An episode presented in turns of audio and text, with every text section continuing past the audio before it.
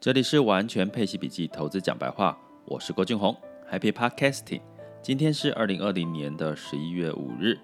哇，这个美国总统选举呢，在焦灼睡了一晚起来之后，嗯，拜登以目前以两百多票呢，呃，稍稍的胜出了这个川普哈。那当然几个州还在开票，那通常这种开票情况就是票数接近的，一定会有。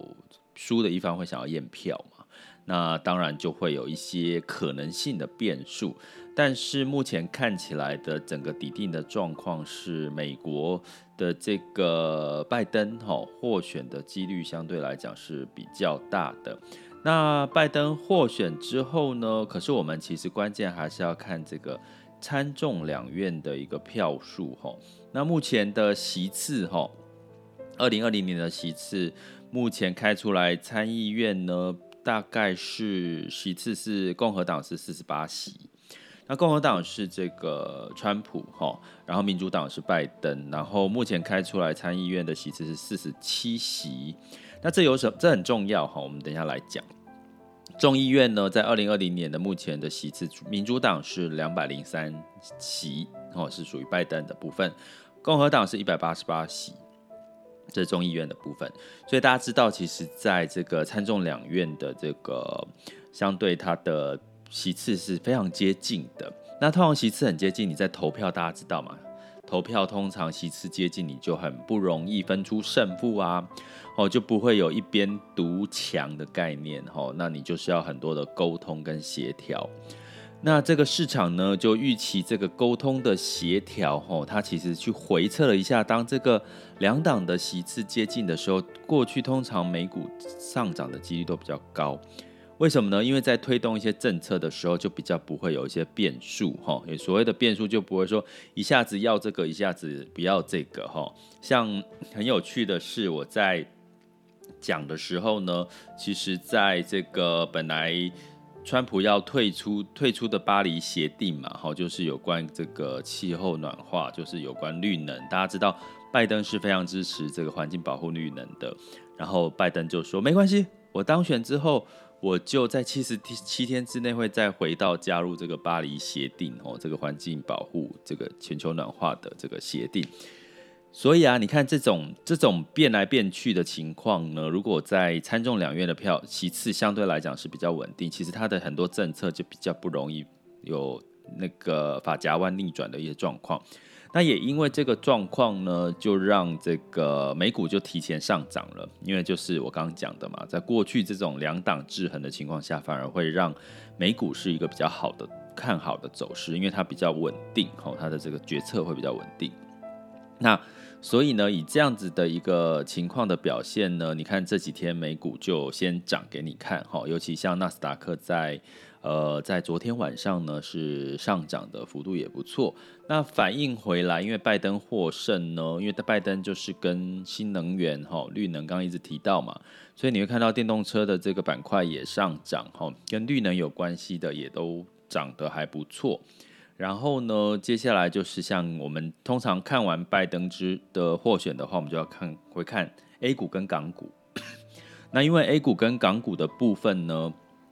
目前都是翻红，都是红的哈。那基本上。除了之前这个蚂蚁集团 IPO 受到打击，哈，就是这个不管是阿里巴巴或者是腾讯的港股都下下修之外，但是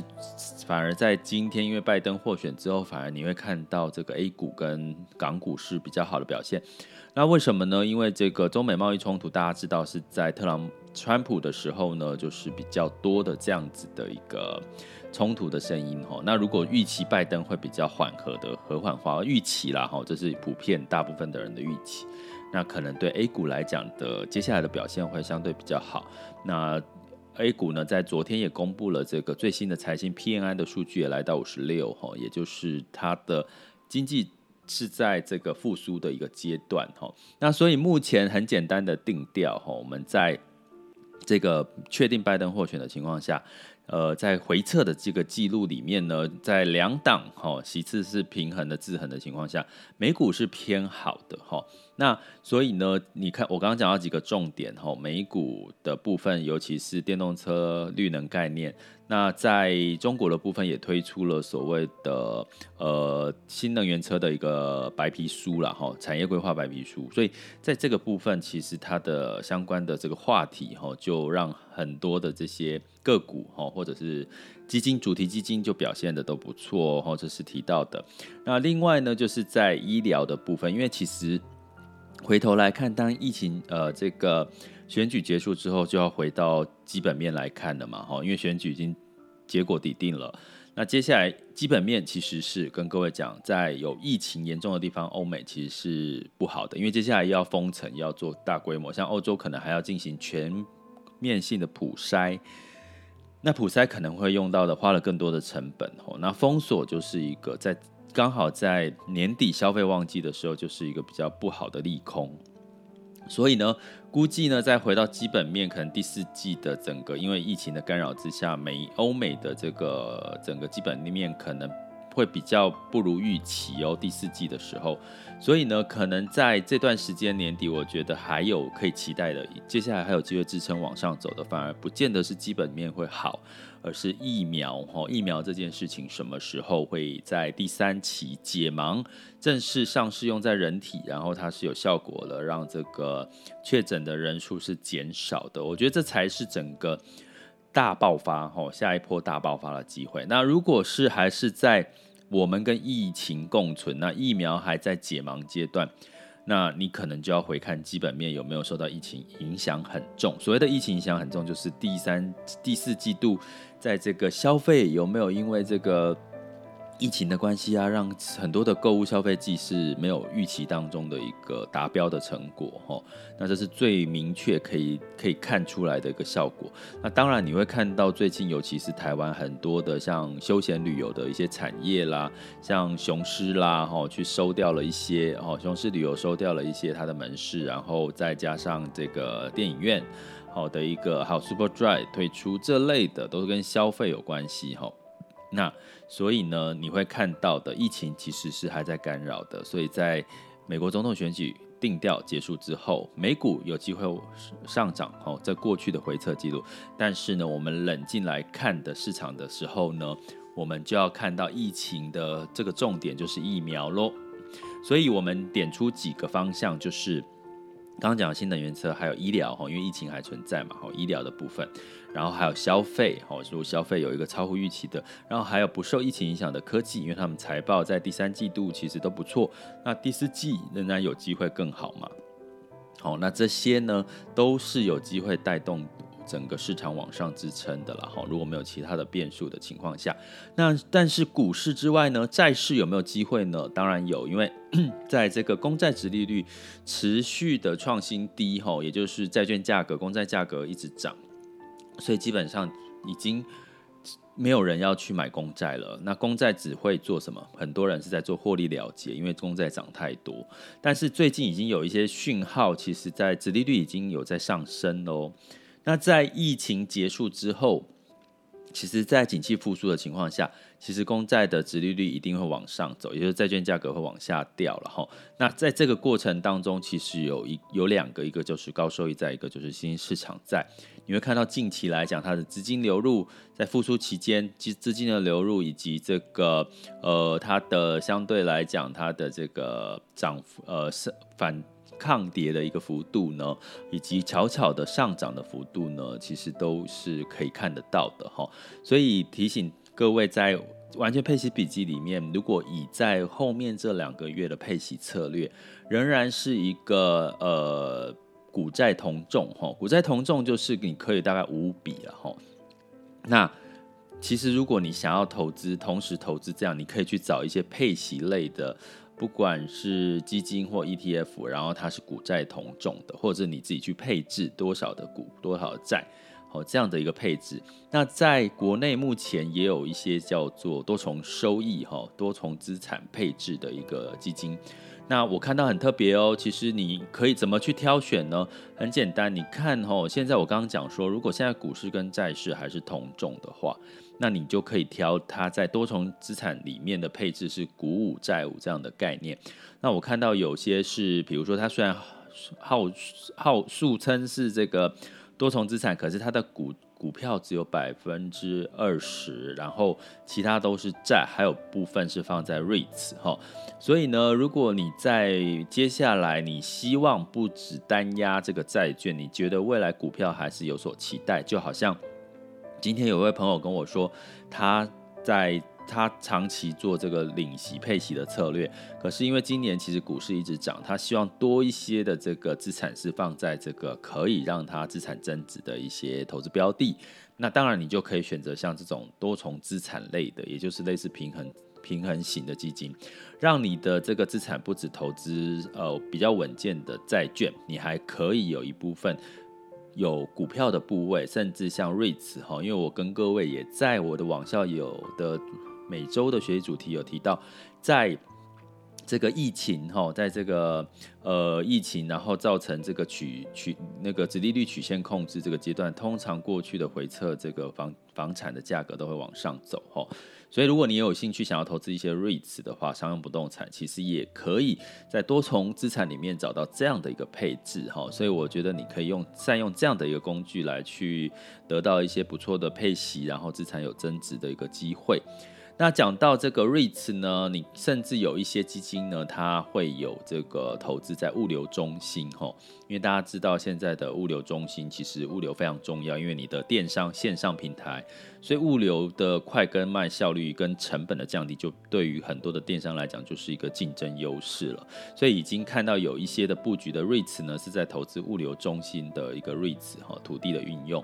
所以呢，你可以用这些角度好好的去研究一下。当然，如果你想了解更多的配息的不同的标的的拆解跟开箱的话，欢迎你加入我的网校，然后成为我的学员，然后你就有每周到一到两周的这个学习主题。那我们会有不同的配息基金的开箱，会有不同的一些学习市场热点，还有一些可能市场的更详细分析的方向，可以提供给各位参考。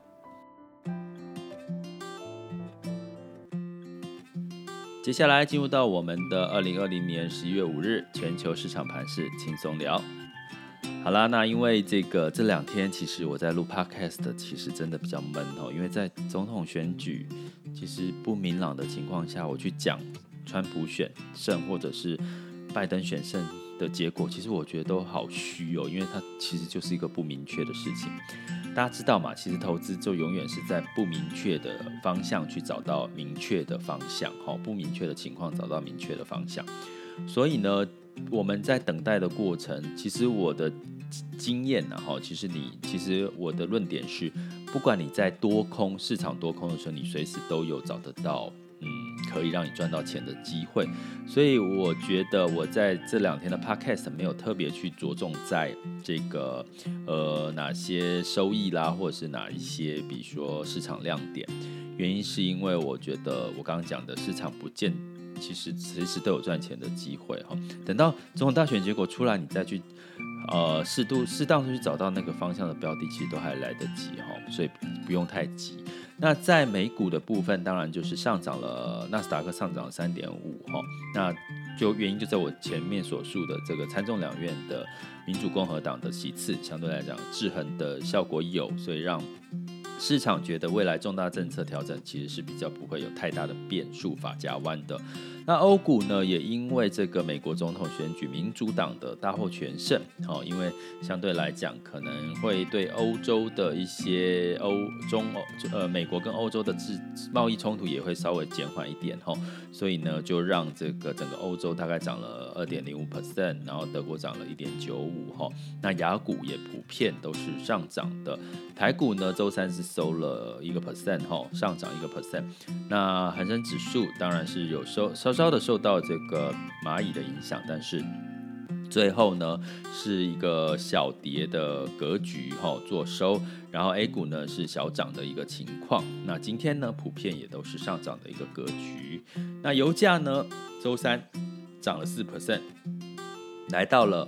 布兰特原油四十一点二三哦，当然这中间的因素我觉得跟库存供需有关系啦。但是我们刚刚讲的基本面可能因为疫情持续的关系，我觉得油价不容易易跌难涨哦，易跌难涨，我们给它下个定论。那金价的部分，当然来到一千八百九十六哦，那当然就是整体的。更大规模的刺激计划呢，可能就我刚刚讲说平衡的关系，参众两院平衡，可能没有办法，可能有有刺激计划，可能不会很大规模哦，可能会被呃反对党给给压下来哦，所以基本上呢，大家就不会预期美元有再大幅度的一个下跌，反而美元稍稍的上涨了，所以金价就没有上涨哈。那当然，目前我们美元还是维持长期弱势。那台币真的是涨得非常的非常深，就是那个一定要被压下来哈，一定要被央行管制住哈。那人民币也是哈，现在美元兑换人民币来到六点六五了哈，也是真也是非常升值的几率也是非常高哈，比例非常高。所以呢，持续关注一下哈，因为这个目前提醒，现在最后的拜登获选的结局虽然是应该是成定局的，可是实际上还没有确定哈。那任何的变数都可能造成我们的风险，所以我们就小心应对。那接下来我们就好好的检视我们今年的投资成绩，然后把最后的两个月做好你接下来明年第一季的布局。其实你还是有机会持盈保泰的哦。这里是完全配息笔记投资讲白话，我是郭俊宏，关注并订阅我，陪你一起理财。